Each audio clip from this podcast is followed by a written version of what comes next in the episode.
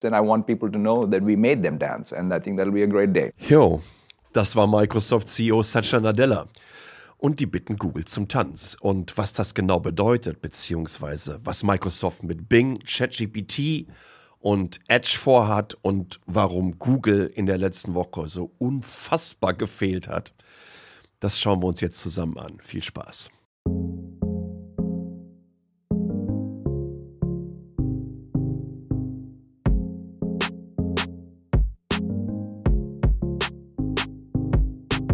Meine Güte. Die zweite Februarwoche wird nicht nur, die ist schon in die IT-Geschichte eingegangen. Denn ich glaube, nie zuvor haben wir ein derartiges Wettrennen zweier Monopolisten erlebt. Zum einen Google, die mit ihrer Suchmaschine seit jetzt zwei Jahrzehnten das Netz dominieren. Und zum anderen natürlich Microsoft, die ähnlich dominant auf dem Desktop-PC-Markt unterwegs sind. Aber was jetzt passiert ist, das ist ähm, etwas von ja, einer etwas anderen Qualität, beziehungsweise auch im Hinblick darauf, was wir in Zukunft erleben werden, wie wir das Netz erleben werden, wie wir Informationen verarbeiten, wie wir Information auch in den passenden Kontext stellen und worauf wir vertrauen. Denn ich glaube, damit hat das Ganze eine ganze, ganze Menge zu tun. Denn Suchergebnisse, die wir bekommen, sei es durch Google oder sei es durch Bing oder Yahoo oder Ecosia oder whatever ihr alles mitnehmen wollt aus der Abteilung, wobei Ecosia nutzt da, glaube ich, auch irgendwie Google-Suchergebnisse. Wollen wir nicht zu sehr drauf eingehen. Ich glaube, da kann ich mir nur die Finger bei verbrennen. Äh, es hat eine ganze Menge mit Vertrauen zu tun. Denn wir gehen ja davon aus, dass diese Antworten auch entsprechend stimmen. Und wenn die nicht stimmen, dann kann das auch durchaus mal dazu führen, dass mal eben dein Aktienwert so um 100 Milliarden US-Dollar nach unten geht. Aber von vorne angefangen. Es wird eine knackige Ausgabe mit ein paar schönen Einspielern. Ähm, was ist genau passiert? Äh, Microsoft hat am letzten Dienstag, nämlich dem ähm, 7. Februar, ein spezielles Event in Redmond gemacht, also dort, wo sie auch ihr Hauptquartier haben. Und aufgemacht wurde es von Satya Nadella, dem Microsoft-CEO. Und das war für mich eine der selbstbewusstesten Auftritte der letzten Jahre. Also nicht, dass Sascha Nadella kein selbstbewusster Mensch ist und nicht, dass es jemand ist, der nicht mal eine halbe Stunde lang frei eine tolle Geschichte vorne erzählen kann. Er ist natürlich in einer gewissen Art und Weise eine Rampensau. Aber mit Rampensau jetzt bitte nicht im Vergleich zu einem Steve Ballmer oder so. Da sehe ich ihn überhaupt nicht. Also es ist nicht einer, der so strukturvertrieblermäßig da unterwegs ist, sondern er hat, glaube ich, auch zum Anfang so viele spannende Dinge gesagt und ähm, da hören wir mal kurz rein. And so we want to show you some of this innovation, starting with how it's going to reshape the largest software category on planet Earth, which I've been working on for a long time, which we're very, very excited about search. And it's a new day uh, in search. It's a new paradigm for search rapid innovation is going to come. In fact, a race starts today in terms of what you can expect. And we're going to move. We're going to move fast. And for us, every day, we want to bring out new things. And most importantly, we want to have a lot of fun innovating again in search because it's high time. Ja, und nicht nur das, denn in einem Interview mit Joanna Stern vom Wall Street Journal sagt er auch noch das hier. Bing with AI is going to completely change what people can expect from search. We're grounded in the fact that, you know, Google dominates this space. I, I feel like a new race is starting with a complete new platform technology. I'm excited for the users to have choice finally and a real competitive race out there. Tja, und eigentlich haben wir damit schon den Ton gesetzt. Hier geht es um Wettbewerb und wir haben zum allerersten Mal nach zwei Jahrzehnten eine wirkliche Wettbewerbssituation wieder in der Suche. Wobei jetzt erstmal noch nicht richtig, weil wenn wir uns anschauen, dass die Kombination aus Suche und damit auch aktuellen News-Ergebnissen, denn die kann Microsoft über die Bing-Suche auch entsprechend einbetten, zusammen mit ChatGPT. Dann hat Google im Moment nichts Vergleichbares. Ja, sie haben ein bisschen was angekündigt, aber da kommen wir gleich noch zu. Und ich, ich glaube, das ist wirklich spannend. Aber das ist vor allen Dingen spannend für eine Company wie Microsoft, deren Marktanteil im Suchmaschinengeschäft relativ gering ist. Und das war natürlich auch der gute Satya Nadella. The last time I checked, software, I mean, search was the most profitable category.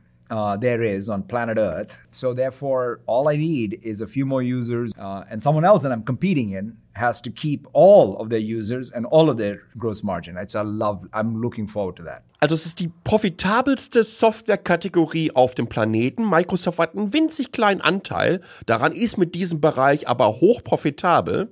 Und jetzt haben wir diese ChatGPT-Geschichte und die arbeiten mit denen zusammen und starten einfach die ganze Nummer mit so einem, ja, der Casey Newton hat das äh, Kickstarting genannt. Äh, Kickstarts the AI Arms Race äh, auf seiner Plattformer-Seite beziehungsweise Newsletter. Und damit hat er recht. Ich glaube, die, die mir seit Jahren folgen, wissen, dass ich jetzt nicht ein, ein, ein Google-Hater bin oder ein Microsoft-Fanboy. Ich mag beide Firmen sehr, sehr gerne. Das hat eine ganze Menge mit deren Produkten zu tun. Genauso wie ich beide Firmen sehr, sehr stark kritisiere, weil ich glaube, dass in gewissen Bereichen ihre Marktdominanz einfach zu stark ist und dass wir da was tun müssen. Aber jetzt passiert hier was ganz Besonderes. Also wir haben zum einen mal diese, diese hoch profitable Softwarekategorie und zum anderen tut sich Microsoft mit einer Company zusammen, die sämtliche Rekorde gebrochen hat in den letzten zwei Monaten. Also von Zero Usern, also seit dem Launch von ChatGPT, dass ihr euch alle dann auch öffentlich an diesem Beta-Test beteiligen könnt, bis hin zu 100 Millionen Userinnen im Monat hat das gerade mal zwei Monate gedauert. Der vorherige Rekordinhaber war übrigens Google Plus. Die haben dafür 14 Monate gebraucht. Das ist siebenmal so lang. Und äh, vergesst bitte nicht Google Plus, das war mehr oder weniger eine Zwangsregistrierung. Hast du ein Android-Phone gehabt, hast du auch einen Google Plus-Account gehabt. Also äh, nicht ganz so fair im Vergleich. Es ist sensationell, es hat was Vergleichbares noch nicht gegeben. Und das kombinieren wir jetzt gerade mal kurz miteinander. Microsoft extrem geringen Marktanteil kommt zusammen mit einer Plattform, die so viel Bass und Hype erzeugt wie nichts anderes in den letzten Jahren und denkt sich auch noch, ey, wir bieten jetzt mal hier was an und das könnt ihr euch auch schon anschauen.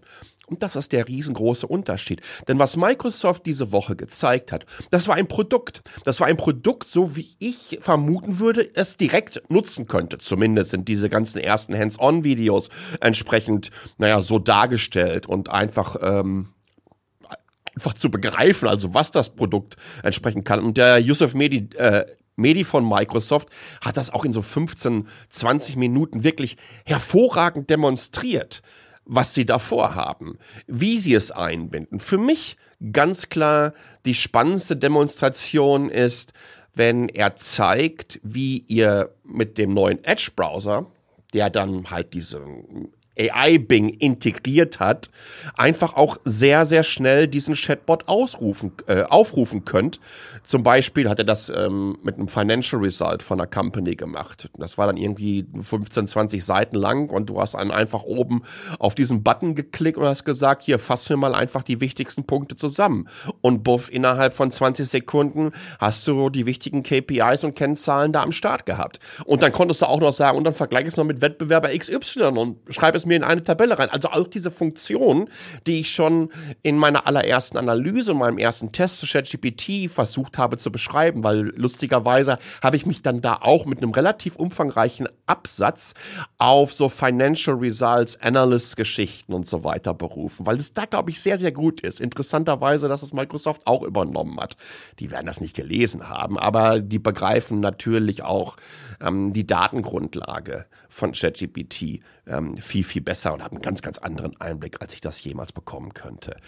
Ich fand es extrem beeindruckend und das war so beeindruckend, dass ich mir dachte, Moment mal, jetzt muss Google hier nicht nur nachlegen, sondern die müssen mindestens mal eben so was Gutes zeigen. Und sie haben ja über ein Blogposting des Google CEOs am Tag zuvor schon gesagt, hey, wir arbeiten ein Bot, das ist unser Large Language Model, das wird unser ähm, Chat AI-Bot in Kombination mit Suche. Und dann kommt am Mittwoch dieses Event in Paris. Und das Einzige, woran ich mich noch erinnern kann, das ist das hier. Let's see how that works with a live demo.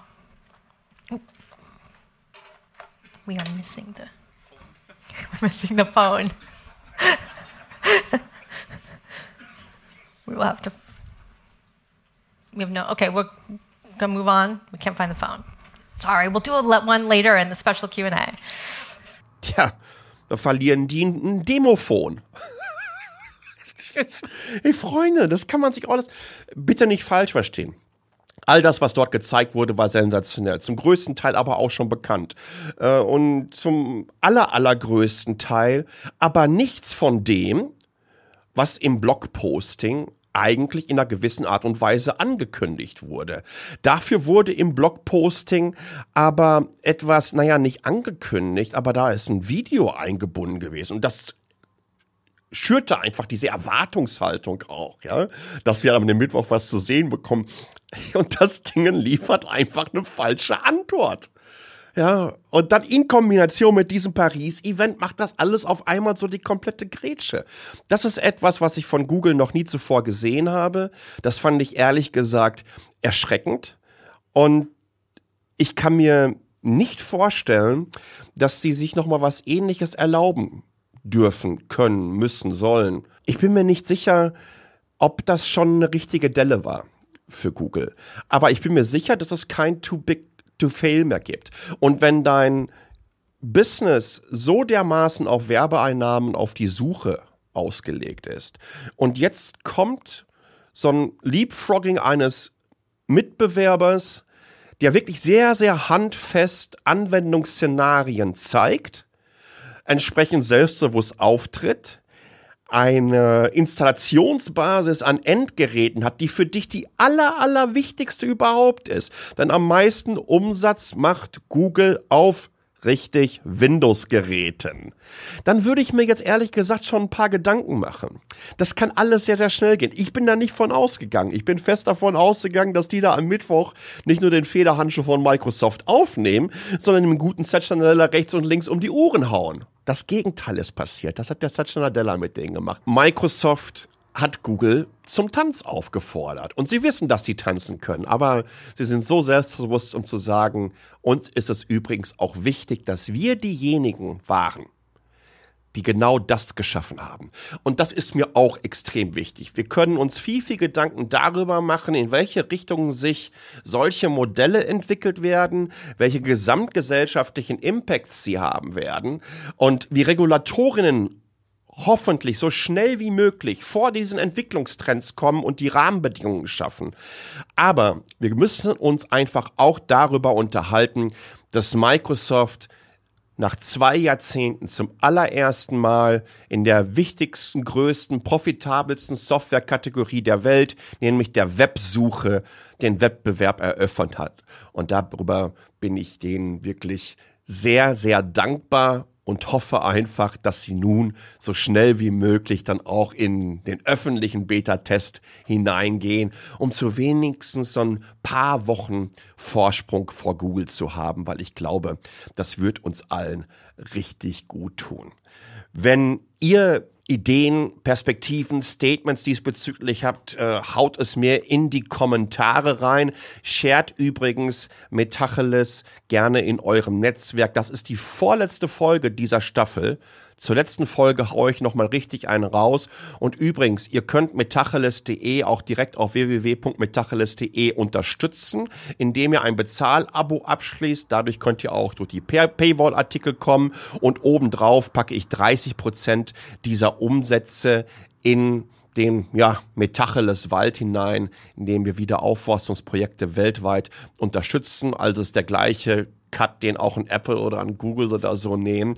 Mittlerweile sind schon fast 550 Bäume gepflanzt worden. Ich bin da ehrlich gesagt ein bisschen stolz drauf und möchte mich wirklich bei euch allen bedanken für diesen Support. Es macht riesig viel Spaß. In diesem Sinne, bis zur nächsten Ausgabe. Vielen, vielen Dank und ähm, wenn ihr mir ein Like geben wollt und insbesondere über die Podcast-Variante auf Apple oder einen Kommentar hinterlasst, freue ich mich sehr. Macht's gut. Ciao.